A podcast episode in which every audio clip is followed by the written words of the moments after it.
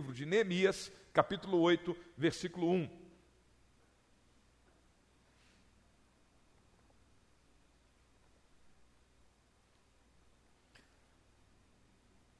Vamos nos voltar para a palavra de Deus.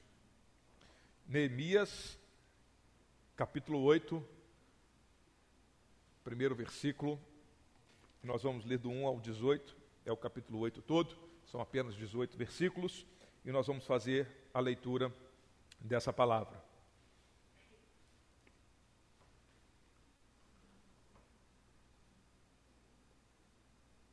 Neemias, capítulo 8, versículo 1, diz assim a palavra de Deus: Quando chegou o sétimo mês e os israelitas tinham se instalado em suas cidades, todo o povo juntou-se, como se fosse um só homem, na praça, em frente da porta das águas.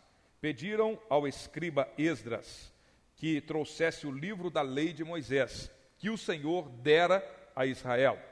Assim, no primeiro dia do sétimo mês, o sacerdote Esdras trouxe a lei diante da assembleia, que era constituída de homens e mulheres e de todos os que podiam entender. Ele a leu em alta voz, desde o raiar da manhã até o meio-dia, de frente para a praça, em frente da porta das águas, na presença dos homens, mulheres e de outros que podiam entender e todo o povo ouvia com atenção a leitura do livro da lei.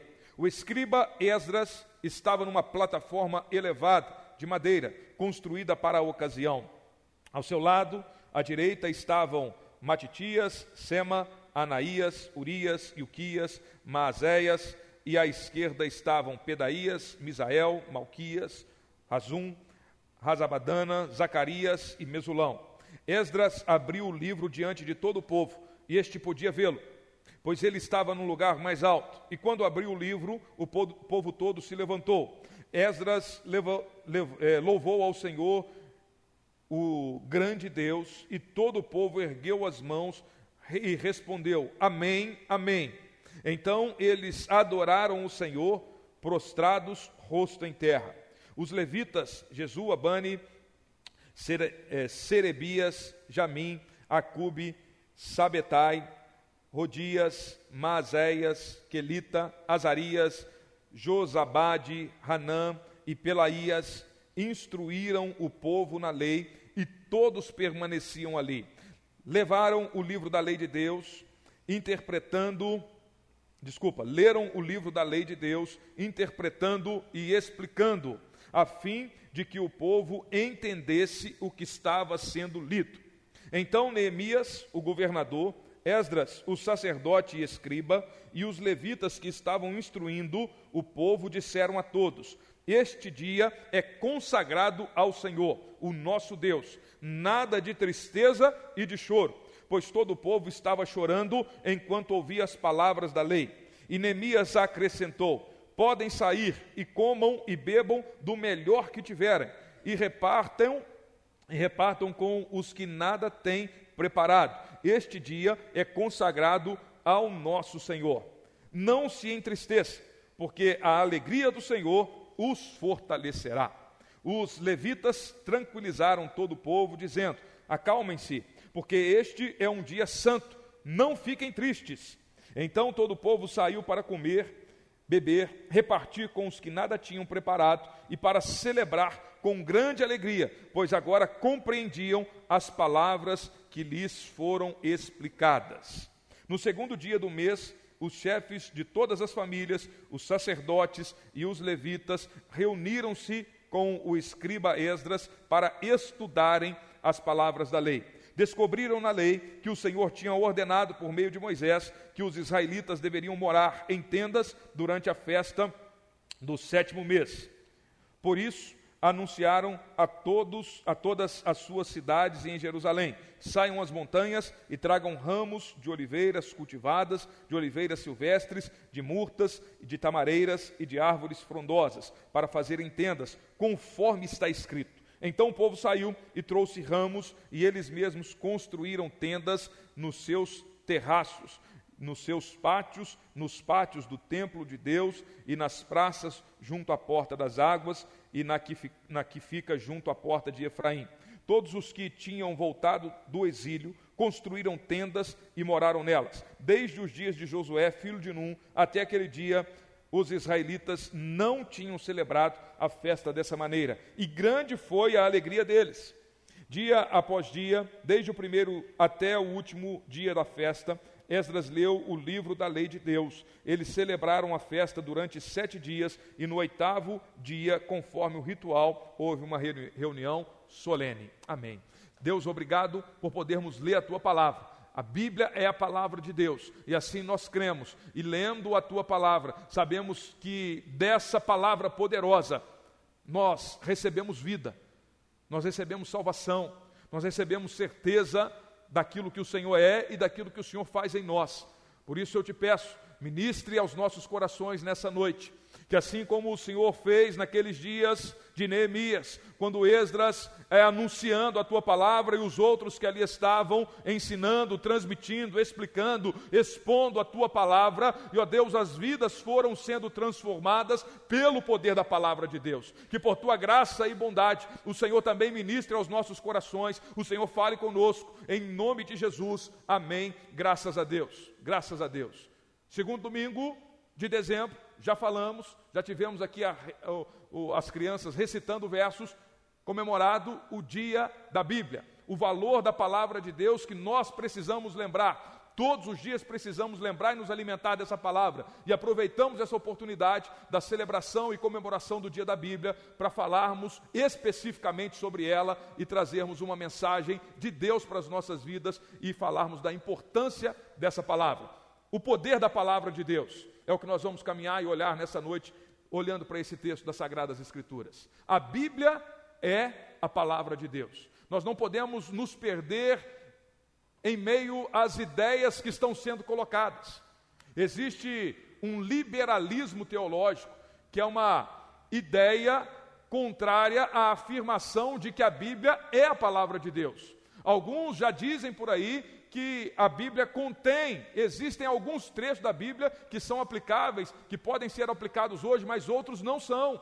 Alguns já dizem que a Bíblia precisa ser atualizada, porque ela precisa se adequar ao contexto social que as pessoas estão vivendo. Mas essa não é a verdade. A verdade de Deus, ela é eterna. A palavra de Deus, ela não muda. Nós mudamos, os seres humanos mudam, a sociedade muda, as pessoas mudam mas a palavra de Deus não muda e ela não passa. E Deus é fiel. Ideias e pessoas influentes influentes podem surgir com diversas ideologias, mas nada vai mudar a palavra de Deus e aquilo que a Bíblia é. A Bíblia é a palavra de Deus. Nós não podemos abrir mão disso. Nós vamos continuar falando e você é, deve continuar falando também, ouvindo que a Bíblia é a palavra de Deus. Pastor Ângelo pregando pela manhã trouxe-nos o texto que fala que toda a Escritura é inspirada por Deus. Toda, toda a Escritura. A Bíblia, de Gênesis a Apocalipse, é inspirada por Deus. E a palavra de Deus, ela é poderosa. O poder da palavra de Deus. E a Bíblia, sendo poderosa, ela é poderosa para trazer restauração para as nossas vidas, para nos restaurar. Neemias, ele foi para Jerusalém ele era judeu, tinha sido exilado. Só para você lembrar da história aqui. O que, que aconteceu? Foi exilado. O povo de Deus deixou de lado a palavra de Deus, deixou de lado a Bíblia e começou a trilhar um caminho de desobediência. Então, esse povo, trilhando o caminho da desobediência, trouxe para si juízo de Deus, porque eles deixaram de observar a lei do Senhor, deixaram de crer, de confiar, de viver a palavra de Deus. E isso trouxe como consequência juízo. E qual foi o juízo? O cativeiro babilônico, o juízo específico dos judeus. Porque o reino do norte já tinha sido dividido, o reino do norte já tinha sido levado cativo e foram espalhados e nunca mais conseguiram se juntar. Mas o reino do sul ficou oscilando, alguns reis, e em alguns momentos o povo obedecia, em outros momentos o povo se afastava da lei do Senhor, ficava oscilando. Ora obedeça a palavra de Deus, ora desobedece, desobedeciam a palavra de Deus. E essa desobediência trouxe juízo. E esse juízo culminou com a Babilônia invadindo o território judeu e levando muitos deles cativos. Porque a ideia da Babilônia era escravizar e tirar o povo da terra que eles dominaram e levar para serem escravos. E nessa, é, eles ficaram 70 anos, conforme Deus tinha falado, que eles iam passar 70 anos no cativeiro babilônico.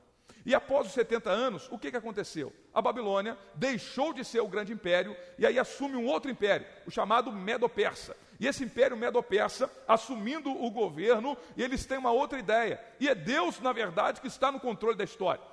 Então, esses governantes e esse grande império começam a dar liberdade para que os judeus pudessem retornar para Jerusalém. E aí eles vêm em três fases esse retorno do cativeiro babilônico. Eles retornam através da liderança de Zorobabel, com a intenção de reconstruir o templo. Tem um povo que retorna sob a liderança de Esdras. A intenção de Esdras é restaurar a autoridade da palavra de Deus no meio do povo judeu. E tem um povo que retorna sob a liderança de Neemias. Qual que era a intenção de Neemias? Quem sabe aí? Reconstruir os muros. Neemias está lá, é copeiro do rei, estava lá trabalhando, ele recebe um dos seus irmãos e pergunta: como é que está o povo lá em Jerusalém? Aí ele dá uma notícia péssima: está tudo ruim. Os muros foram derrubados, as portas foram consumidas pelo fogo, o povo está sendo humilhado, e aquilo gera uma tristeza no coração de Neemias, e ele começa a orar e buscar a Deus o socorro para o seu povo. E Deus dirige, prepara, abre as portas, e ele vai então, autorizado pelo rei, para a missão de reconstruir os muros de Jerusalém os muros que estavam derrubados, não tinha condição de reconstruir. Em 52 dias, os muros foram reconstruídos, sob a liderança de Neemias e Deus operando através de tudo que estava acontecendo. Deus estava conduzindo aquele povo através da palavra dele. E aqueles muros são reconstruídos, mesmo diante de muitas objeções e dificuldades que foram enfrentadas, Deus abençoou e o povo reconstruiu os muros. Os muros agora reconstruídos e o povo daquela forma, eles estão ouvindo agora a palavra de Deus. E ali começa um grande avivamento no meio do povo. O povo que estava afastado, longe, cada um vivendo do seu jeito, agora a palavra de Deus está sendo pregada e aquilo começa a produzir um avivamento no meio do povo de Deus, porque eles estavam ouvindo a palavra do Senhor. Ouvindo a palavra do Senhor. Então, esse é o contexto que acontece essa leitura aqui que nós ouvimos. Esdras lendo as Escrituras, lendo o livro da lei e aquilo gerando transformação e mudança de vida. Agora eu quero te fazer uma pergunta. Vamos lá. Quem tem a sua Bíblia aí? Levanta a Bíblia aí, deixa eu ver. Vamos ver. A Bíblia é na mão, né? Tem muitos aí que estão no celular. Sem problema, sem constrangimento, meu irmão. Você tem a sua Bíblia aí no celular, usa ela também. A maioria aqui está carregando a Bíblia de papel, glória a Deus. e você que está com a Bíblia no celular, glória a Deus também. Não tem constrangimento nenhum quanto a isso. É, mas nós precisamos valorizar esse livro aqui. A Bíblia, ela está diante de nós e a minha pergunta para você é o seguinte: como, como que você tem se relacionado com a Bíblia? Como que você, o que que você tem feito com a sua Bíblia? Minha pergunta mais especificamente. O que, que você tem feito com ela? Porque Bíblia a gente tem muito. De vez em quando você ganha uma Bíblia, pode ser que você ganhe, dá de presente, pode ser que você tenha mais de uma Bíblia na sua casa, como eu tenho lá. A gente gosta de comprar uma Bíblia, tem Bíblia de estudo, tem Bíblia disso, tem Bíblia daquilo. Hoje você vai nas livrarias, seja ela evangélica ou não evangélica, toda livraria tem Bíblia disponível para você comprar, e você tem dinheiro aí no bolso que dá para comprar uma Bíblia também e abençoar a vida de outras pessoas. Então, Bíblia nós temos disponível. Se não tem a Bíblia de papel, tem no aplicativo, tem no celular, tem no computador, tem no, no, no iPad lá, no, no, que for. Você vai ter acesso, no nosso contexto, né? Nosso contexto social aqui, onde nós moramos, juiz de fora, aqui nós temos esse acesso livre a Bíblia e com muita facilidade. A minha pergunta é: o que você tem feito com a Bíblia? Nós afirmamos e cremos que a Bíblia é a palavra de Deus, e cremos de fato nisso, e ela é verdadeiramente a palavra de Deus. E ela sendo a palavra de Deus, a minha pergunta é: o que você tem feito com ela? O que você tem feito com a sua Bíblia? Alguns compram a Bíblia e deixam ela fechada, outros deixam ela aberta, mas não lê, deixa aberta lá de enfeite. Hoje não é tão comum, né? Mas toda casa, antigamente, quando você ia, você chegava lá, estava a Bíblia aberta no Salmo 91, para espantar mal olhado e tudo mais de ruim que tivesse. Só que isso não funciona, meu irmão. O que funciona é a palavra dentro do nosso coração. Guardei no coração a tua palavra para eu não pecar contra ti. É a palavra em nós, enchendo a nossa vida e nos alimentando, é que vai gerar transformação, restauração e vida. A palavra lá distante, se ela está no celular, se tem um aplicativo de Bíblia no seu celular, se ela está no seu, é, no, no, na sua escrivaninha, no seu armário, no guarda-roupa, se a Bíblia está lá parada e não está alimentando a sua alma, ela não vai produzir nada. Porque minha pergunta foi a seguinte: a primeira, o que você tem feito com a Bíblia? E a segunda pergunta é: o que, que a Bíblia tem feito com você? O que, que a Bíblia tem feito com você? Porque é um relacionamento, é uma via de mão dupla. À medida que nós nos dedicamos, nos debruçamos e meditamos nessa palavra que é poderosa, ela vai entrando, nos alimentando, nos transformando, nos mudando completamente. A Bíblia é poderosa, a palavra de Deus é poderosa. Então fica essa pergunta: o que você tem feito com a Bíblia e o que ela tem feito com você? Nós precisamos dar passos para nos relacionarmos com essa palavra que é poderosa, porque ela é expressão daquilo que Deus se mostra a nós. Deus se revelou a nós através das sagradas Escrituras. Moody foi um evangelista norte-americano e ele disse algo que nos faz pensar. Ou este livro, ele falando da Bíblia, ou este livro me afasta do pecado, ou o pecado me afastará dele. Preste atenção nessa afirmação de Moody. Ou este livro me afasta do pecado, ou eu tenho ele para a minha vida e ele vai me transformar, me santificar, ou o pecado me afastará desse livro. É só nós pensarmos na nossa vida, se você viveu algum tipo de oscilação na sua vida espiritual, momentos em que você abraçou o pecado por algum motivo, ou está abraçando o pecado, a minha pergunta é: você lê e medita na sua Bíblia com amor, dedicação e fé? Quando você está de fato na prática do pecado, não tem jeito, meu irmão. Você pode até cumprir uma certa obrigação, um certo ritual, mas se nós abraçarmos o pecado, deixarmos de lado a Bíblia, isso vai aumentando a distância entre nós e a palavra de Deus, vai só aumentando, e a tendência é aumentar, aumentar, aumentar. E aí nós vamos pensar por que, que eu não encontro paz, por que, que eu não tenho alegria, por que, que eu não tenho certeza da salvação, se eu morrer agora, para onde que eu vou? Por quê, por quê, por quê? Porque eu estou longe dessa palavra, que é a revelação de Deus e do Evangelho para a minha vida. Eu posso conquistar o mundo inteiro, mas se eu estiver longe, se eu não estiver firmado nessa palavra que é a mensagem, que traz a mensagem de vida e salvação, que adianta o homem conquistar o mundo inteiro e perder a sua alma? Vai para o inferno. E a palavra de Deus mostra isso. Da mesma forma que ela aponta para nós o caminho da graça, da salvação, do amor, ela também expressa o destino dos ímpios, daqueles que se afastam dessa palavra, que estão longe dessa palavra, que não recebem essa palavra de coração aberto e se entregam ao Senhor Jesus, que é aquele que é revelado nessa palavra. O que você tem feito com a Bíblia e o que ela tem feito com você? Essa é a pergunta para nós. E então, nós olhamos para esse texto aqui e vamos extrair algumas lições para a nossa vida. Porque essa palavra, como ela é poderosa, ela vai nos transformando. Vai nos transformando. Me lembro que na minha adolescência, na infância, criado no Evangelho, ouvindo a palavra de Deus e a semente sendo lançada. Só que em algum momento da minha vida, me perdi nesse, me perdi nesse caminho. Me perdi nesse caminho. E ali naquela adolescência, comecei a trilhar um caminho longe. À medida que eu fui me afastando da palavra, o pecado foi tomando conta do meu ser. E eu achava bom aquilo. Achava prazeroso as coisas que eram oferecidas. E cada vez mais distante da palavra de Deus. Não ouvia o Evangelho. E longe do Senhor. E me lembrava de algumas coisas, de alguns feitos do Senhor Jesus Cristo. Mas me afastando, me afastando, me afastando. E talvez tem pessoas que se lembram disso que aconteceu também. Porque isso é comum acontecer na vida e na fase, nas fases da vida que nós passamos. E às vezes nós andamos longe do Senhor e parece que está tudo bem, parece que vai dar certo. Eu estou pensando nesse mundo, eu quero conquistar as coisas desse mundo, eu estou pensando em ter dinheiro, eu estou pensando em desfrutar dos prazeres, eu estou pensando em conquistar, e é isso que importa para mim. Até que um dia eh, eu estava ali querendo sair, beber, me embriagar e fazer outras coisas, parecia que estava tudo bem. E fui servir o exército, tinha abandonado os estudos, não tinha terminado os estudos, e servindo o exército lá, querendo fazer alguma coisa da vida, eu pensei assim: poxa vida, eu queria enganjar aqui porque eu não terminei os estudos, não tenho uma profissão específica, e se eu conseguisse enganjar seria bom para eu dar continuidade à minha vida, pensando nesse contexto aqui. E eu pensei o seguinte: como é que eu vou fazer? Tem pouquíssimas vagas lá para enganjar, e eu não sei o que fazer. E aí comecei a pedir oração. Minha mãe está aqui, falei: pede oração para mim lá. aí a gente se lembra do quê? Da palavra.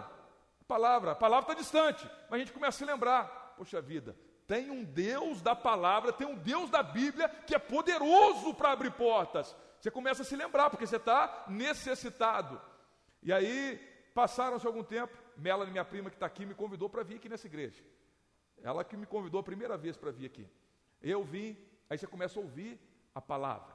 Aí comecei a ouvir novamente a palavra sendo pregada, a palavra sendo lida, a palavra sendo explicada, e aquela palavra foi entrando no meu coração, e Deus foi abençoando, revelando a graça dele. Deus vai trazendo vida. Consegui enganjar, fui promovido a cabo, Deus abriu as portas lá, e a palavra, aí eu comecei a vir mais vezes, vir mais vezes na igreja, e ouvindo a palavra, a palavra foi entrando, a palavra, e Deus foi falando claramente a cada pregação que eu ouvia: você precisa tomar uma postura na sua vida, ou você assume um compromisso comigo e vive para mim, ou você vai viver para si mesmo e perecer no inferno. O que, que você quer? A palavra foi me confrontando, a palavra foi sendo pregada, e aquilo, as coisas que faziam sentido para mim, buscar os prazeres desse mundo, deixou de fazer sentido. O Espírito Santo foi produzindo vida através da pregação da palavra, e aquelas coisas perderam sentido. E eu falei assim: eu quero é Jesus, eu quero é Cristo, eu quero esse Deus que está sendo revelado na palavra. Eu quero esse Deus, é isso que eu quero. Começou a fazer sentido. Eu sou um pecador que merecia o inferno, mas a graça de Deus, eu não merecia nenhuma das bênçãos do Senhor, mas a graça de Deus, o favor que eu não mereço, está diante de mim, e essa graça me atraiu, e a palavra vai sendo pregada e falando assim: você precisa assumir uma postura, não deixe passar o tempo, porque o amanhã você pode nem ter ele. Isso foi fazendo sentido. E eu me entreguei a Cristo por completo e a transformação, e hoje eu continuo vivendo essa transformação dia após dia, meu irmão. E eu tenho certeza que todos que estão aqui, que se converteram, têm uma história semelhante, porque a conversão ela tem um, algo em comum em todos nós: a palavra de Deus que é anunciada, a palavra de Deus que é pregada. Esse é o valor da palavra de Deus, a Bíblia. A Bíblia. Não necessariamente você vai ter que explicar toda a Bíblia para uma pessoa se converter, mas é a palavra de Deus, a mensagem simples do Evangelho, que é revelada nas Escrituras, ela traz transformação de vida. E o Espírito Santo que faz isso. Porque essa palavra é poderosa, porque o Espírito Santo produz vida através dela. Não é porque nós lemos e tem histórias bonitas, não é isso. Não é porque tem uma literatura bonita, não é porque é, existem, existem várias é, é, situações literárias de escritas e os livros e isso, arqueologia. Não, é o Espírito Santo. O valor da palavra está na vida que é produzida pelo Espírito Santo. E Ele é poderoso para produzir vida em você, produzir vida em mim, transformar o nosso coração e transformar a nossa vida. Por que, que a Bíblia ela é poderosa?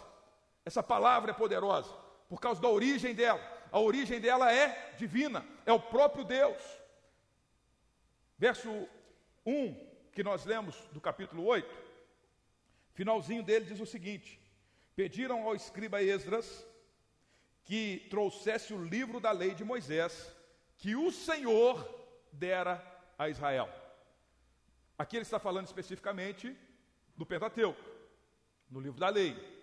Mas essa palavra se aplica a toda a Bíblia, porque depois os outros livros foram sendo escritos e o cânon, que é a, a, o conjunto dos livros, a regra que fez com que os livros fossem reconhecidos como autoridade divina para as nossas vidas, ele fechou. Então, aqui, o que, que é, é, está sendo escrito para nós através desse livro de Neemias? Aqueles que estavam lá, o livro que estava sendo lido é o livro de Moisés, que Moisés que inventou aquela história? Não. Que o Senhor deu a Moisés. Então, esse livro que está aqui diante de mim, de você, foi o Senhor quem nos deu. É o Senhor quem nos deu. Então o valor dele não está na quantidade de páginas impressas e no valor que a gente paga na livraria, não. O valor dele está no seu conteúdo, na mensagem que é poderosa. A mensagem que é poderosa porque ela tem origem divina. Foi o Senhor quem deu. E aqui está muito claro: o Senhor deu a Moisés. O Senhor deu ao povo de Israel o livro da lei de Moisés que o Senhor deu ao povo. O povo de Deus é o povo da palavra. É o povo desse livro, é o povo da Bíblia, o povo de Deus, o povo de Israel, povo de Deus, a igreja, o povo de Deus, é o povo da palavra, e essa palavra é poderosa. Então, por que, que essa palavra é poderosa? Porque a origem dela é divina. E quando pensamos na origem divina, isso nos remete ao sentido de revelação. É Deus se revelando ao homem, Deus se mostrando ao homem. Por que, que Deus deu a sua palavra a Moisés? Por que, que Deus deu a sua palavra para mim, para você, para a igreja? Para que nós possamos conhecer o Senhor e prosseguir em conhecê-lo. Deus se revelou a nós através das Sagradas Escrituras. Revelação tem um sentido natural, a natureza proclama a glória de Deus, mas a revelação também tem um sentido especial, específico, onde Deus mostra o seu plano de salvação, o plano de redenção, é, está na Bíblia, na palavra de Deus. Isso é revelação, é tirar o véu. Nós não tínhamos condições de conhecer a Deus, mas Ele, por amor e graça, se mostrou a nós. E isso já é mais do que suficiente para mudar o jeito com que eu e você nos relacionamos com essa palavra, para mudar a forma como nós temos lidado com a Bíblia. Se tem deixado ela de lado ou temos alimentado e buscado conhecer e prosseguir o Senhor através das Escrituras que nos revelam Ele. O Senhor se revelou a nós através das Sagradas Escrituras. Ele mostra quem Ele é e Ele mostra quem nós somos e o que Ele fez e o que Ele faz em nós. Quando pensamos na mensagem da Bíblia, a origem divina, então a mensagem é divina. E qual que é a mensagem da Bíblia? A mensagem é uma só, do início ao fim. São mais de 1600 anos de o primeiro livro até o último que foi escrito. Foi lido aqui para nós na poesia, 1600 anos, 16 séculos. Quantas mudanças de cultura, quantas mudanças sociais e não apenas o tempo, os locais também os locais onde elas foram escritas, os autores, 40 pessoas diferentes, de contexto social diferente. Tinha rei, tinha boiadeiro, tinha pescador, tinha funcionário público, tinha de tudo, tinha religioso. Tinha pessoas diversas, com pensamentos diversos, mas a inspiração era uma só, a inspiração de Deus, e fez com que a mensagem dessa Bíblia, da palavra de Deus, fosse uma só que apontava para uma pessoa. Que pessoa é essa? Jesus Cristo. Jesus Cristo. A mensagem toda da Bíblia aponta para a pessoa de Cristo. A mensagem da Bíblia mostra que Jesus Cristo é o Senhor. Deus se revela a nós em, todas as, em toda a Escritura e mostra o seguinte, a seguinte, os seguintes aspectos que pode te ajudar a guardar a mensagem que está na palavra de Deus. A criação, a origem de todas as coisas. Deus mostra para nós, ele se revela como o Criador, ele criou todas as coisas, e Jesus é Deus Criador. Então ele mostra a obra das suas mãos, a criação, e criou o homem à sua imagem e semelhança. Ele nos criou para que pudéssemos nos relacionar com ele e desfrutar de plena paz, alegria e gozo na presença do Senhor. Então guarda essa palavra aí, criação, mensagem da Bíblia. Deus é o criador. Só que aconteceu um problema, e a Bíblia mostra para nós que problema é esse. Qual que é o problema que aconteceu nessa história? O pecado, a queda do homem. O homem pecou, o homem errou, ele foi criado para um alvo específico. Qual que é esse alvo da criação? Adorar o seu Criador. Mas ele desobedeceu, errou o alvo da sua criação, e então entra o pecado no mundo, a queda do homem. Isso gera consequência de morte e condenação eterna.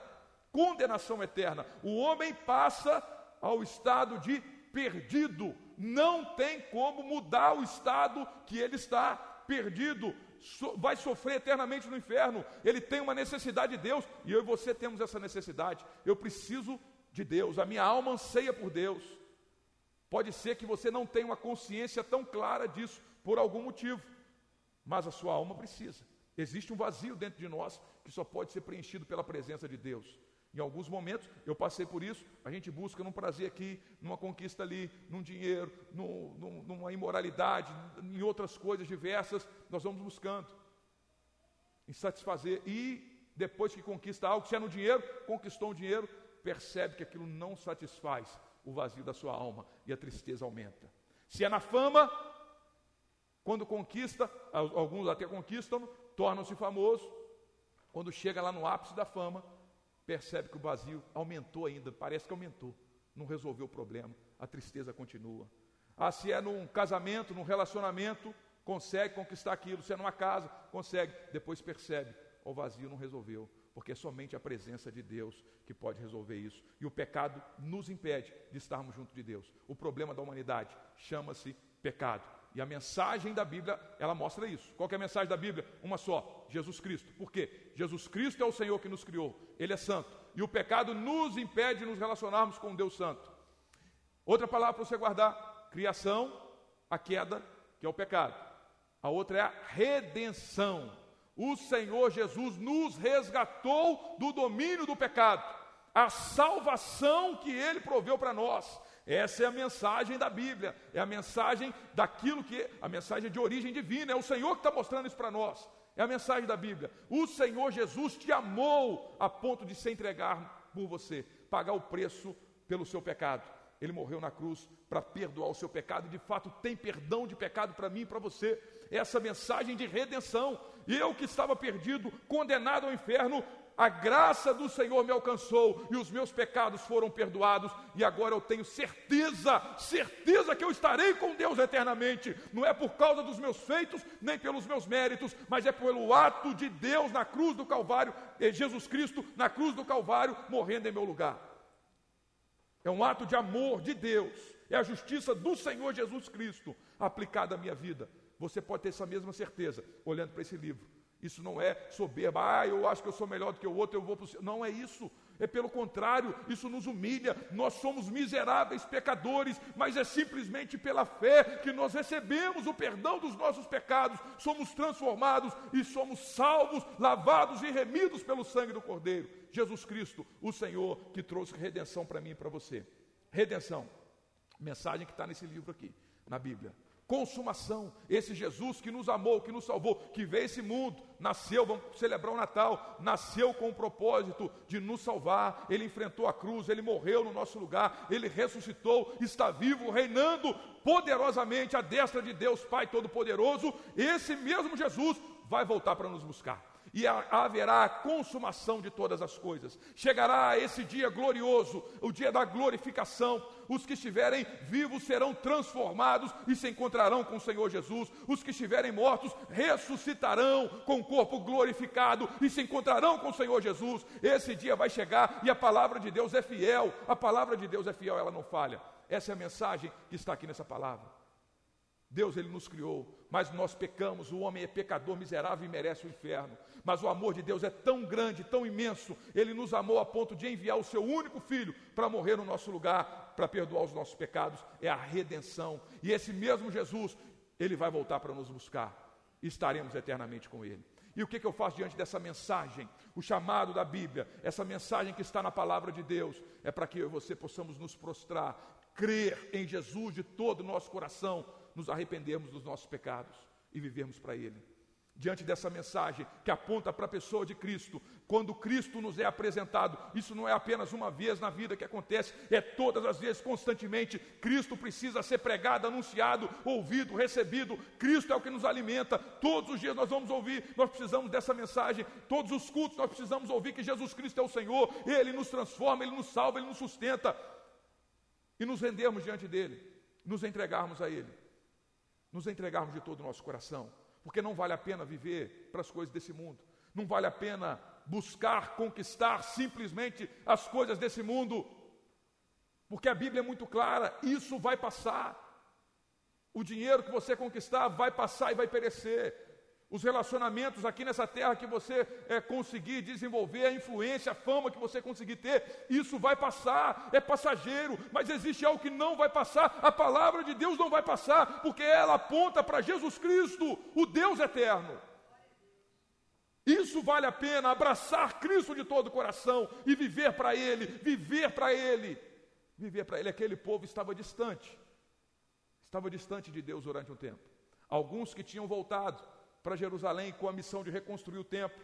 Diante de algumas dificuldades que surgiram, eles abandonaram a reconstrução do templo e falou assim: vamos viver para nós mesmos. Vamos construir a minha, eu vou construir a minha casa, eu vou construir a minha vida, até que Deus tem que levantar profetas e confrontar aquele povo. Falar: minha casa está abandonada. Vocês estão cuidando da casa de vocês, mas abandonaram a minha casa. Vocês não estão me buscando. A palavra de Deus vem através do profeta confrontando aquelas pessoas. E a palavra de Deus vem nos confrontar muitas vezes, porque confundimos e nos perdemos desse caminho. De vez em quando, começamos a nos iludir com as conquistas desse mundo e vamos nos afastando dessa palavra. E vamos abraçando as coisas desse mundo em detrimento da palavra de Deus. E o Senhor precisa nos confrontar e mostrar: não abandone a minha palavra, não abandone a minha casa, não me abandone, é o que o Senhor nos fala. Aproveite a oportunidade de estar junto de mim. Então, essa palavra, ela é revelação, ela é inspirada por Deus. É, a Bíblia, quando a gente olha para a Bíblia, a mensagem da Bíblia, essa única mensagem que aponta quem Jesus é e a mensagem do Evangelho. Essa mensagem que eu falei para você é do Evangelho, é o Evangelho. Criação, a queda, a redenção e a consumação. Guardou essas quatro palavras aí? Quando perguntar se é bom para você, fica fácil de você guardar. Criação, queda, redenção, consumação. Todo mundo agora para didaticamente a gente aprender. Criação, queda, redenção, consumação. Guardou. Essa é a mensagem. Mensagem da Bíblia é essa, que fala de Jesus Cristo. Jesus Cristo, o Senhor da nossa vida, que nos salva e que nos liberta. E essa palavra, ela é inspirada por Deus, então Deus deu essa palavra ao seu povo. E por ser palavra de Deus, a origem divina mostra para nós também que ela é inerrante, características da palavra de Deus. Ela é inerrante, não contém erro, não tem erro doutrinário, não tem erro na palavra de Deus, não tem contradição, por mais que ela foi escrita ao longo desse período de 16 séculos, não existe contradição na palavra de Deus. Ela é inerrante e ela é infalível. Não tem como dar errado aquilo que Deus falou. Ele não falha, a palavra de Deus não falha. As promessas de Deus vai se cumprir, porque ele é fiel para fazer com que a sua palavra se cumpra.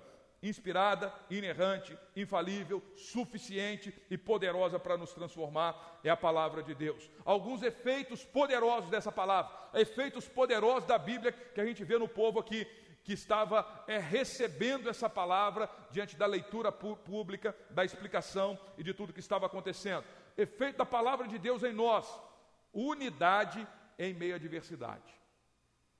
O que, que é isso? É nós podermos estarmos unidos, apesar de sermos diferentes, em torno da palavra de Deus. Ele começa dizendo que ali existiam homens, mulheres e outras pessoas, ele provavelmente crianças, adolescentes, que tinham capacidade de entender. O que, que ele está mostrando? Existiam pessoas diferentes, Existia uma diversidade de pessoas, mas estavam todos juntos como se fossem um só homem, ouvindo essa palavra poderosa. Então, um dos efeitos poderosos dessa palavra é produzir uma unidade no meio do povo de Deus, é estarmos unidos é, em torno dessa palavra e firmados nessa palavra no mesmo propósito de vivermos essa palavra, de aprendermos dessa palavra, de nos aprofundarmos dessa palavra.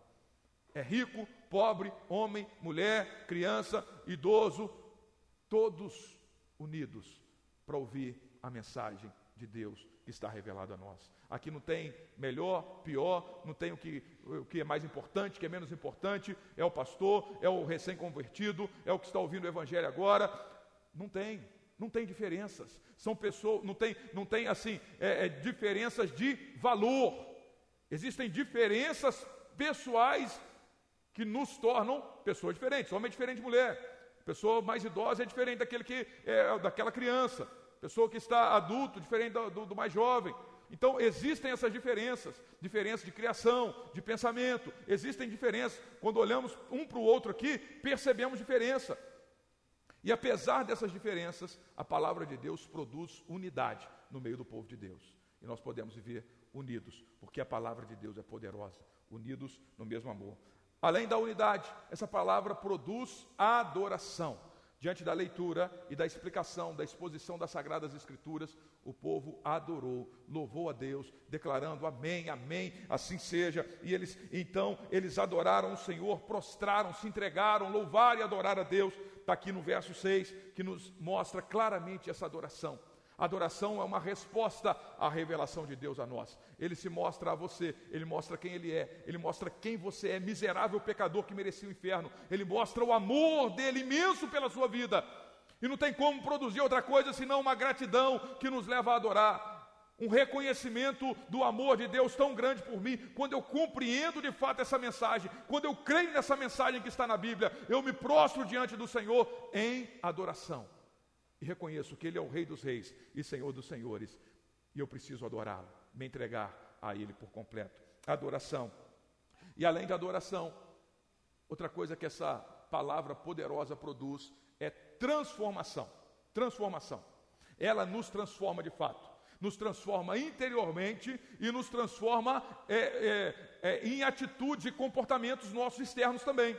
Não é só comportamento, então não é, não é algo que forçado, vou mudar alguns comportamentos. Nossa palavra vai entrando no nosso coração e nos mudando de dentro para fora, de dentro para fora. Então não é uma série de regras que nós vamos seguir, é a mensagem da salvação. A Bíblia não é um manual de regras. A Bíblia é o manual de prática e fé do crente que aponta para Jesus Cristo e traz a mensagem do Evangelho. Não é apenas uma série de regras. Deixa eu ver aqui. Eu posso fazer isso, aquilo. Não, como que eu tenho que me comportar? Não é buscando essas regras. Ela não detalha todas as coisas da nossa vida. Mas ela traz a base para o nosso viver e a firmeza para que possamos caminhar para agradar o nosso Senhor. Porque a adoração implica em um desejo de agradar o meu Deus. Então aquele povo, olha só, eles começam a ouvir a mensagem começam a receber a palavra que estava, que estava esquecida durante muito tempo, e eles começam a ouvir essa palavra, e essa palavra vai começando a produzir. Eles estão unidos, porque eles começam a desejar. Queremos mais dessa palavra, queremos ouvir essa palavra.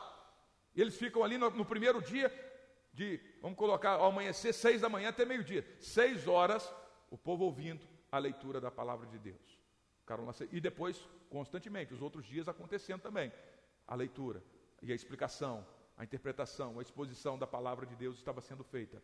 E ela a, ela vai produzindo essa unidade, ela vai despertando a adoração, a entrega, e essa adoração implica num desejo sincero de agradar o Senhor. Não é uma obediência imposta e pesada, que precisa de uma regra pesada sobre você. Não, é um desejo de agradar. Eu quero conhecer o meu Senhor, eu quero conhecer a vontade do meu Senhor, e eu quero agradar o meu Senhor. Porque eu, Ele me amou tão grandemente a minha vida estava perdida e eu fui encontrado por Cristo. Então eu quero conhecer o meu Deus, eu quero conhecer a vontade de Deus e eu quero agradar o meu Deus. E como que eu acho isso? Como que eu vou ver isso na palavra, na Bíblia? Como que eu vou conhecer a Deus? Como que eu vou conhecer a vontade de Deus? Como que eu vou ter condições de é, viver para agradar o meu Deus? Através da palavra do Senhor que está na Bíblia. O que, que aconteceu com aquele povo que mostra essa transformação? Primeiro, quando a, Bíblia começa a ser lida lá, eles começam a ficar tristes, estavam entristecidos. E às vezes isso acontece conosco, dependendo da mensagem, seja de púlpito, seja uma mensagem direta, uma confrontação na palavra, e aquilo gera uma tristeza. Confrontou. E aquele povo estava entristecido. Entristecido.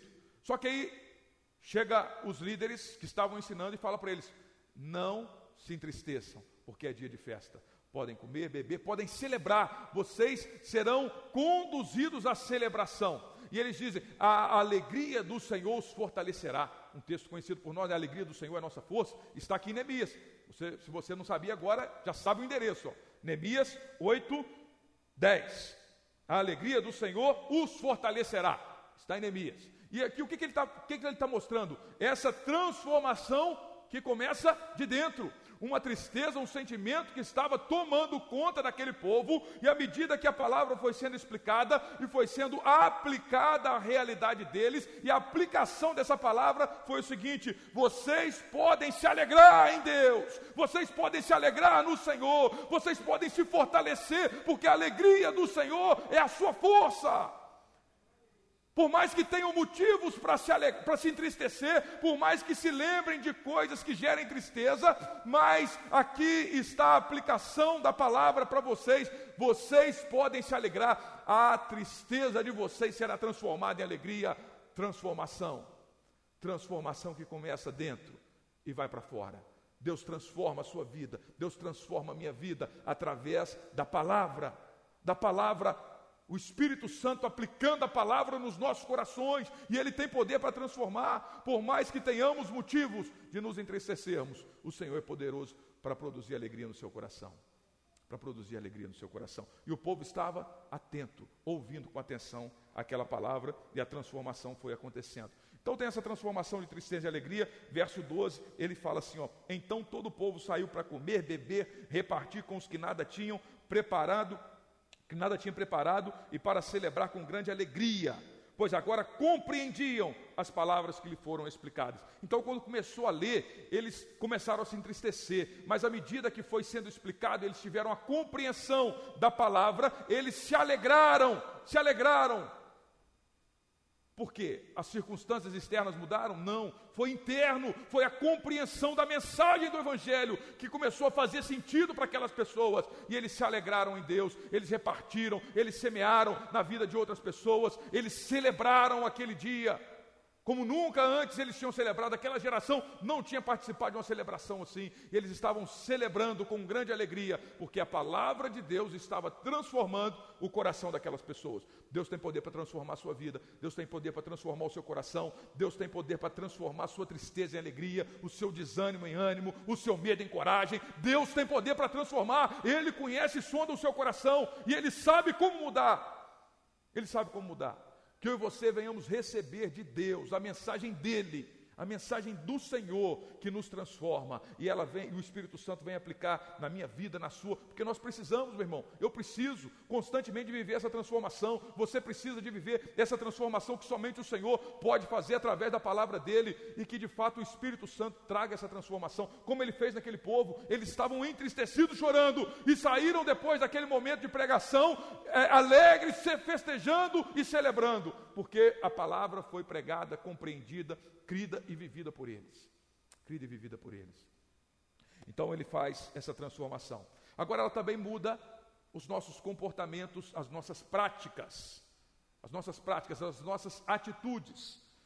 E eles começaram a estudar mais a Bíblia, eles começaram a procurar na, é, aprofundar na palavra de Deus, buscaram conhecer a vontade de Deus e perceberam, identificaram que estavam deixando de fazer algo que Deus tinha falado para eles fazerem, estavam deixando de obedecer aquilo que o Senhor os tinha chamado a fazer.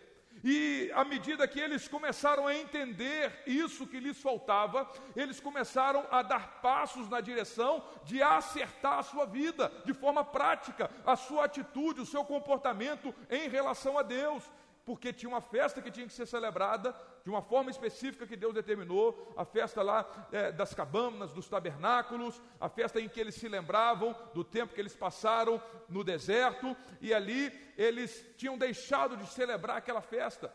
E quando eles percebem que a palavra de Deus os orientava a fazer de uma determinada forma, o que, que aquele povo fez? Vamos nos adequar, vamos mudar a nossa vida, vamos viver para agradar o Senhor, vamos viver, vamos adequar o nosso comportamento de forma que Deus se agrade de nós. Mas isso não foi algo imposto e cobrado, foi um desejo do coração deles diante da palavra que estava sendo é, compreendida por todos eles. Nós cremos nessa palavra, então não é, meu irmão, não é o, o pastor ficar te cobrando você tem que fazer, você tem que fazer. Nós, existe uma orientação, um ensino, é claro, mas é a palavra de Deus que vai nos transformando. Porque se você, se não fizer sentido para você que mentir é pecado, você vai continuar mentindo. Pode uma pessoa falar, pode um cobrar, às vezes você não mente perto dela ali, mas se não, não transformar o seu coração e não for um desejo sincero de adequar a sua vida a palavra de Deus, de viver uma vida que agrade a Deus, se esse não for o desejo do seu coração, não tem pastor que mude você, não tem pai que mude você, não tem irmão que mude você, não tem mãe que mude você, é o seu coração que precisa estar voltado para essa palavra e falar: Senhor, eu quero viver uma vida que te agrade. Eu desejo isso de todo o meu coração. Eu posso até errar na minha caminhada, cometer alguns erros, mas eu não quero que isso faça parte do meu viver. Eu não quero abraçar o pecado, eu não quero viver para o pecado, eu quero viver uma obediência de amor, o desejo de agradar o Senhor. Que o nosso coração se volte para Deus e a gente possa viver essa transformação que só o Senhor faz em nós. Quero convidar você para ficar de pé.